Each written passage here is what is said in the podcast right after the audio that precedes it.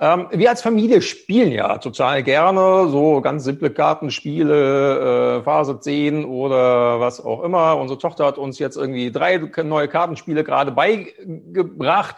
Eins unserer Lieblingsspiele aus den letzten Jahren ist allerdings das Spiel Coach Names. War sogar Spiel des Jahres. Ähm, dabei muss man mehrere Begriffe verbinden und durch einen anderen Begriff erklären. Ja, also, was weiß ich. Ne? Ich habe gestern mal so, äh, ein bisschen reingeguckt in die verschiedenen Begriffe. Zum Beispiel gab es da Pause, Bühne, Handlung. Mit welchem einen Begriff könnte man versuchen, das zu erklären? Naja, Theater vielleicht. Ne? Oder Fahne, General, Pistole. Wie könnte man das verbinden?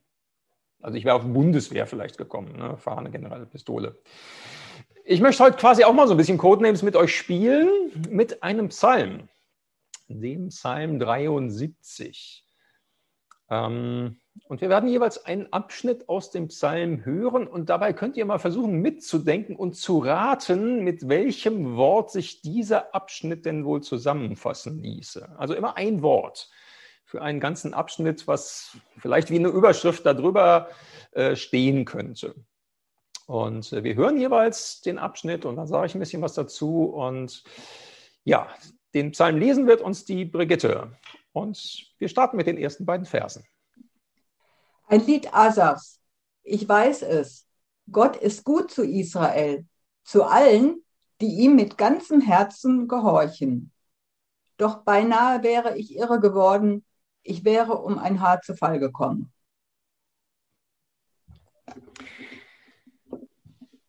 Zwei Verse. Was wäre der Codename für diese ersten beiden Verse? Der eine Begriff, mit dem man das zusammenfassen könnte.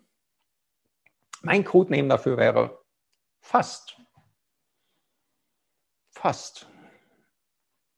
Dieser Psalm ist kein ganz typischer Psalm. Ähm, ist kein Dankgebet, kein Lobpreis, keine Klage, keine Bitte, sondern in diesem Psalm erzählt jemand seine Geschichte. Dieser jemand heißt Asaf, steht ja drüber, ein Psalm Asafs. Es ist die Geschichte eines Menschen, der, wie es hier heißt, beinahe irre geworden wäre, um ein Haar zu Fall gekommen wäre. Darum mein erster Codename fast. Ne? Er hätte fast seinen Glauben verloren. Fast den Glauben verloren an einen guten Gott, der sich denen gütig zuwendet, die ihm mit ganzem Herzen gehorchen. So steht es da. Ja, Asaf wäre echt fast verrückt geworden, weil er Gott nicht mehr verstehen konnte. Fast. Aber eben doch nur fast. Er wurde doch noch aufgefangen, festgehalten im Glauben. Gottes Hand hat ihn doch noch abgefangen.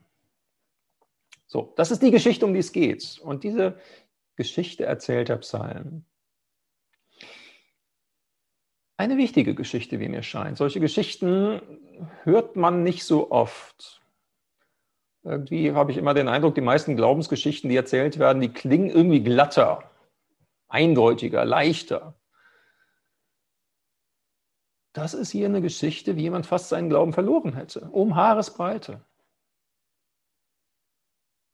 Aber am Ende eben doch zu tieferem Vertrauen gefunden hat. Was steckt hinter dieser Geschichte? Wie hat sie sich zugetragen? Wir hören den zweiten Abschnitt dieses Psalms, die Verse 3 bis 12 und wir daran denken, mal überlegen, was könnte das eine Wort sein, was als Codename drüber steht. Ich war eifersüchtig auf die Menschen, die nicht nach dem Willen Gottes fragen, denn ich sah, dass es ihnen so gut geht. Ihr Leben lang kennen sie keine Krankheit, gesund sind sie und wohlgenährt. Sie verbringen ihre Tage ohne Sorgen und müssen sich nicht quälen wie andere Leute. Ihren Hochmut tragen sie zur Schau wie einen Schmuck, ihre Gewalttätigkeit wie ein kostbares Kleid. Ihr Luxusleben verführt sie zur Sünde, ihr Herz quält über von bösen Plänen. Ihre Reden sind voll von Spott und Verleumdung. Mit großen Worten schüchtern sie die Leute ein. Sie reißen das Maul auf und lästern den Himmel. Ihre böse Zunge verschont nichts auf der Erde. Darum läuft das Volk Gottes ihnen nach und lauscht begierig auf ihr Geschwätz. Gott merkt ja doch nichts, sagen sie. Was weiß der da oben von dem, was hier vorgeht? So sind sie alle, die Gott verachten. Sie häufen Macht und Reichtum und haben immer Glück. Ja, was könnte der Coach-Name dafür sein, für diesen zweiten Abschnitt? Das eine Wort, das, das hier zusammenfasst. Mein Vorschlag wäre Neid. Neid. So beginnt dieser Abschnitt. Der Peter Asaf sagt, ich war eifersüchtig. Oder vielleicht besser, sogar noch ausgedrückt, besser übersetzt, neidisch auf die, die Gott verachten. Und dann schildert er das ja ganz, ganz ergreifend auch, wie er sich in der Welt umschaut und, und auf die Menschen guckt, die auf Gott pfeifen. So, und die sind gesund und die haben keine Sorgen und die leben im Luxus. Die Leute laufen ihnen nach und hören auf das, was sie sagen, so echte Populisten halt. Ne? Die sind reich, die sind mächtig. Und dabei sieht man doch, dass sie gewalttätig sind, dass sie andere Menschen einschüchtern, dass sie böse Pläne schmieden. Und bei alledem verachten sie Gott. Also sind keine Atheisten, die glauben schon irgendwie daran, dass da ein göttliches Wesen über dem Himmelszelt thront. Sie sagen, der, der merkt nichts. Der weiß nichts von dem, was sich hier auf der Erde zuträgt. Und darum muss man den auch nicht ernst nehmen. Ja, also wenn man diesen Leuten irgendwie ins Gewissen reden will mit dem Hinweis auf, auf Gott, fragst du denn gar nicht nach Gottes Willen. Die, die lachen nur. Asaf guckt sich um und ist neidisch. Denn das passt gar nicht zu dem, was Gott von, was Asaf von Gott weiß. Ja, eigentlich sollte das Leben dieser Menschen doch nicht gelingen. Eigentlich müsste es denen schlecht gehen. Eigentlich müsste Gott denen doch seinen Segen entziehen. Das müsste passieren, aber es passiert nicht. Davon ist nichts zu sehen.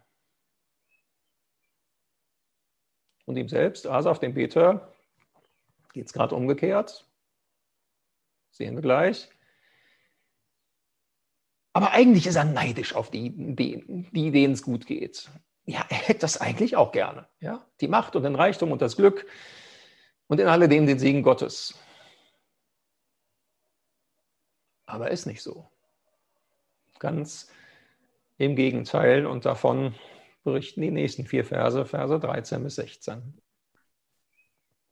Es war ganz umsonst. Herr, dass ich mir ein reines Gewissen bewahrte und wieder und wieder meine Unschuld bewies. Ich werde ja trotzdem täglich gepeinigt. Ständig bin ich vom Unglück verfolgt. Aber wenn ich so reden wollte wie Sie, würde ich alle verraten, die zu dir gehören. Ich mühte mich ab, das alles zu verstehen, aber es schien mir ganz unmöglich. Auch hier wieder die Frage, was wäre wohl der Codename für diese Verse? Der eine Begriff, der so als Überschrift darüber stehen könnte. Mein Vorschlag wäre vergeblich.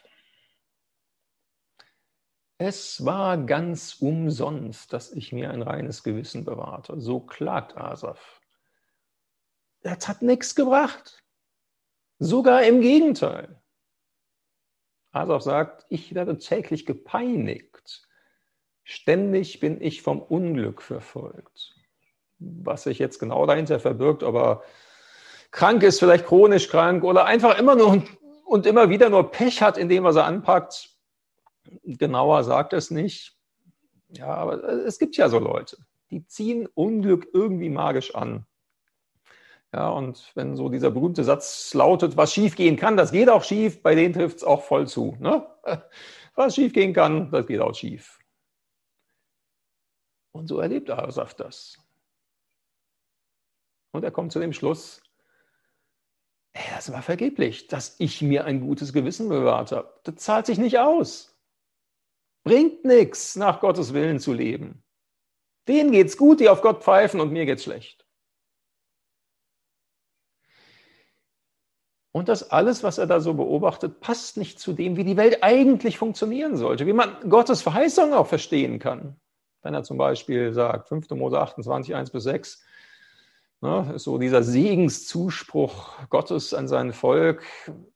Wenn du nun der Stimme des Herrn deines Gottes gehorchen wirst, dass du hältst und tust all seine Gebote, die ich dir heute gebiete, so wird dich der Herr dein Gott zum Höchsten über alle Völker auf Erden machen und es werden über dich kommen alle diese Segnungen. Und sie werden dich treffen, weil du der Stimme des Herrn deines Gottes gehorsam gewesen bist. Gesegnet wirst du sein in der Stadt. Gesegnet wirst du sein auf dem Acker. Gesegnet wird sein die Frucht deines Leibes, der Ertrag deines Ackers und die Jungtiere deines Viehs, deiner Rinder und deiner Schafe. Gesegnet wird sein dein Korb und dein Backtrog. Gesegnet wirst du sein bei deinem Eingang und gesegnet bei deinem Ausgang. Das sind doch mal Zusagen, oder? Wie toll klingt das? Gesegnet wirst du sein, wenn du dich nach Gottes Willen richtest. So, aber bei Asa funktioniert es nicht. Er prüft sich und sagt, ja, ich, ich habe mir ein gutes Gewissen bewahrt. Ich, ich kann sogar meine Unschuld beweisen. Und trotzdem erlebe ich ein Unglück nach dem anderen und frage mich, äh, wie kann das sein? Wie kann es den Gottesverächtern so gut gehen und den guten Menschen wie mir so schlecht? Da passt doch was nicht. Und er ist fast so ein bisschen versucht, ins Horn derer zu tuten, die Gott verachten und sein Reden an denen auszurichten. Er macht es dann doch nicht. Er sagt, dann würde ich ja alle verraten, die auf, auf dich Gott setzen. Aber er grübelt nach. Nur das Grübeln bringt ihn nicht weiter. Sein Verstand kommt an eine Grenze. Und Asaf sagt im Rückblick, ich mühte mich ab, das alles zu verstehen. Aber es schien mir ganz unmöglich. Sein Grübeln ist vergeblich. Asaf findet keine Antwort auf seine Fragen. Alles vergeblich, dass ich mich anstrenge und Gottes Willen tun will und dass ich grüble, ist auch vergeblich. Und jetzt könnte die Geschichte an ihr Ende kommen. Da versteht einer Gott nicht mehr und verliert darüber seinen Glauben. Punkt, Ende aus. Aber das passiert nicht. Kurz bevor er in den Abgrund des Unglaubens fällt, wird der Beter doch aufgefangen. Und das geschieht, als er in den Tempel geht an den Ort, wo Gott sich suchen und finden lässt, ins Heiligtum. Wir hören die nächsten Verse aus Psalm 73. Doch dann kam ich in dein Heiligtum. Da erkannte ich, wie es mit ihnen ausgeht. Du stellst sie auf schlüpfrigen Boden, du verblendest sie, damit sie stürzen. Ganz plötzlich ist es aus mit ihnen. Sie alle nehmen ein Ende mit Schrecken. Herr, wenn du aufstehst, verschwinden sie wie die Bilder eines Traums beim Erwachen. Als ich verbittert war und innerlich zerrissen, da hatte ich den Verstand verloren, wie ein Stück Vieh stand ich vor dir. Auch hier wieder Frage, was wäre der Codename für diese Verse? Der eine Begriff, dem sich das zusammenfassen ließe. Mein Codename würde lauten Schluss. Schluss. Was geschieht, als Asaf ins Heiligtum kommt, in den Tempel? Asaf erkennt etwas, diese Erkenntnis wird ihm geschenkt. Das ist nicht das Ergebnis seiner Grübelei, sondern Gott schenkt ihm eine neue, eine veränderte Perspektive und er guckt auf das Ende, auf den Schluss. Asaf erkennt, dass das Glück der Gottlosen, der Gottesverächter nur eine Momentaufnahme ist. Ja, jetzt haben sie Geld und Macht und Gesundheit, aber dieses Glück ist nicht von Dauer. Asaf geht da irgendwie so ein Kronleuchter auf, als er auf ihr Ende, auf den Schluss guckt und sieht, das geht nicht gut mit denen aus, die Gott verachten. Die nehmen ein Ende mit Schrecken. Sie verschwinden wie die Bilder eines bösen Traums, so sagt es. Und wenn man sich die Geschichte anguckt, stellt man fest, jo, Das ist vielleicht nicht immer so, aber ziemlich häufig. Man gucke sie sich nur an, die Menschen und Gottesverächter der Geschichte. Ich habe mich nochmal erinnert an Erich Honecker, 71 bis 89 Staatsratsvorsitzender der DDR, Teil der Macht und den Privilegien, die dazugehörten. Ja, und dann guck mal auf den Schluss, auf das Ende seines Lebens. Von der friedlichen Revolution 1989 aus dem Amt gefegt, zeitweise obdachlos, von Pfarrer Uwe Holmer beherbergt. Was muss das für eine Demütigung für Honecker gewesen sein, na, bei so einem Staatsfeind dann Unterschlupf suchen zu müssen? Dann angeklagt wegen Menschenrechtsverletzungen. Ihm hätte eigentlich die Haft gedroht und die Verurteilung. Und das Verfahren wurde nur eingestellt, weil er unheilbar an Krebs erkrankt war. Dann in das Exil gegangen nach Chile, 1994 gestorben. Was für ein Schluss, was für ein Ende. Und nun könnte man viele andere Geschichten erzählen über kleine und große Diktaturen, die auch ein Ende mit Schrecken genommen haben und von der Bildfläche verschwunden sind. Die Geschichte ist reich an Beispielen. Und das geht Asaf im Heiligtum auf. Diesen Schluss erkennt er, als er im Heiligtum in Gottes Nähe ist. Und irgendwie versöhnt ihn das mit der Wirklichkeit, wie er sie jetzt vorfindet. Aber das ist auch noch nicht das Ende des Psalms und der Geschichte von Asaf, sondern Asaf erkennt noch etwas viel Wichtigeres über seinen eigenen Schluss, sein eigenes Ende und über das, was im Leben wirklich zählt. Wir hören die Schlussverse 23 bis 28 und auch da könnt ihr wieder überlegen, was wohl euer Codename für diese Verse wäre. Und dennoch gehöre ich zu dir. Du hast meine Hand ergriffen und hältst mich. Du leitest mich nach deinem Plan und holst mich am Ende in deine Herrlichkeit. Wer im Himmel könnte mir helfen, wenn nicht du? Was soll ich mir noch wünschen auf der Erde? Ich habe doch dich.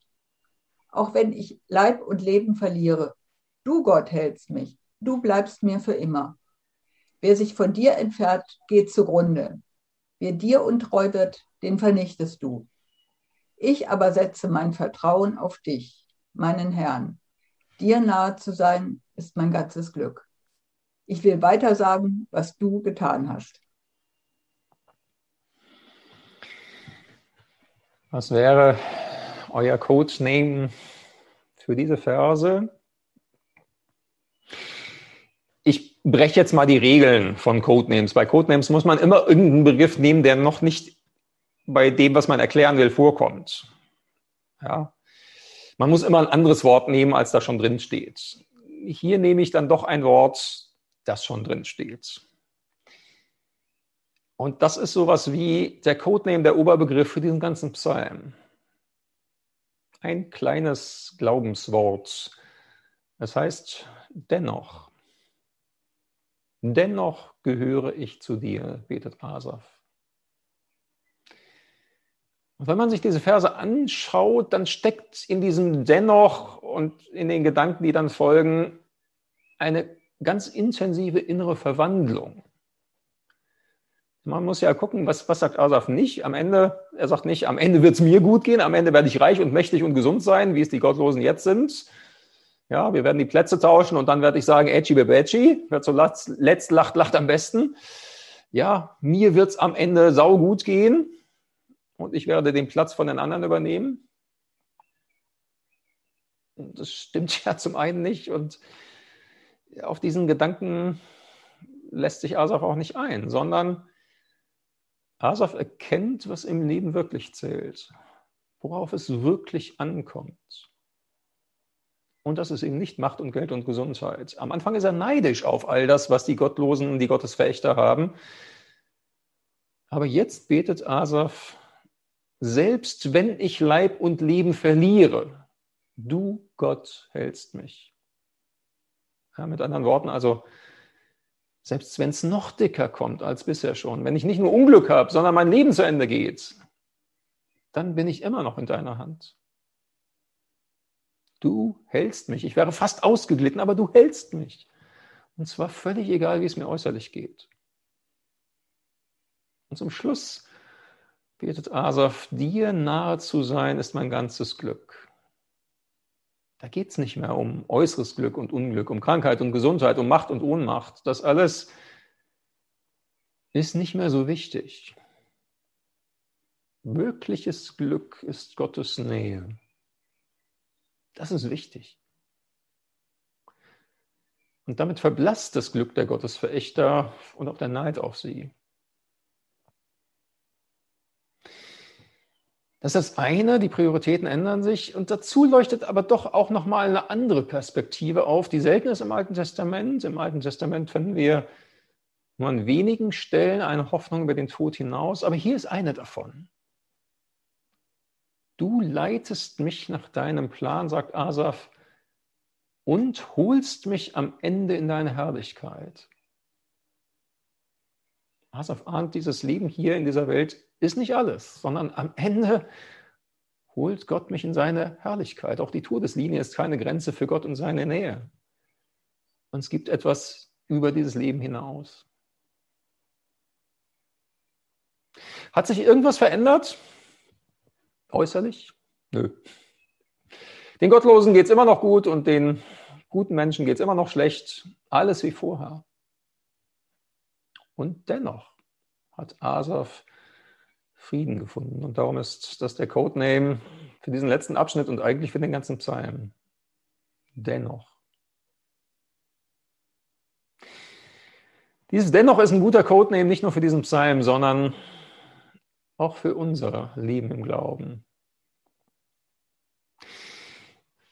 Es gibt ja sicherlich auch Gründe dafür, dass wir glauben. Wir sagen vielleicht auch manchmal, ja, ich glaube, weil. Ich glaube, weil mich das wirklich überzeugt. Ich habe letztens gepredigt über Gründe für die Auferstehung und vielleicht ist das ein Grund zu sagen, ich glaube, weil mich das auch überzeugt hat, dass Jesus auferstanden ist. Ich glaube, weil ich bestimmte Erfahrungen mit Jesus gemacht habe, die sich nicht mehr ungemacht machen lassen. Ich glaube, weil ich erlebt habe, wie Gott Gebet erhört. Ich glaube, weil ich Vergebung der Sünden empfangen habe und merke, das gibt es nur bei Jesus. Das sind so diese Ich glaube, weil Sätze.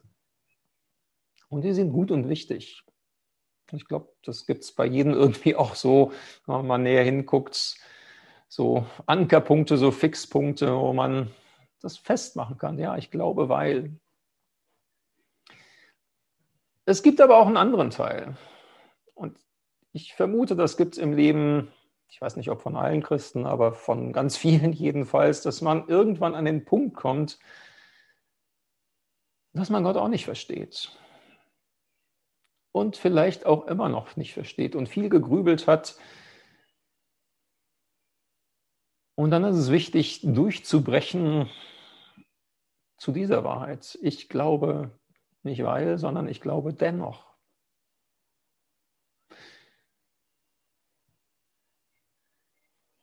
Meine persönliche Glaubensgeschichte kennt jedenfalls auch solche Dennochs.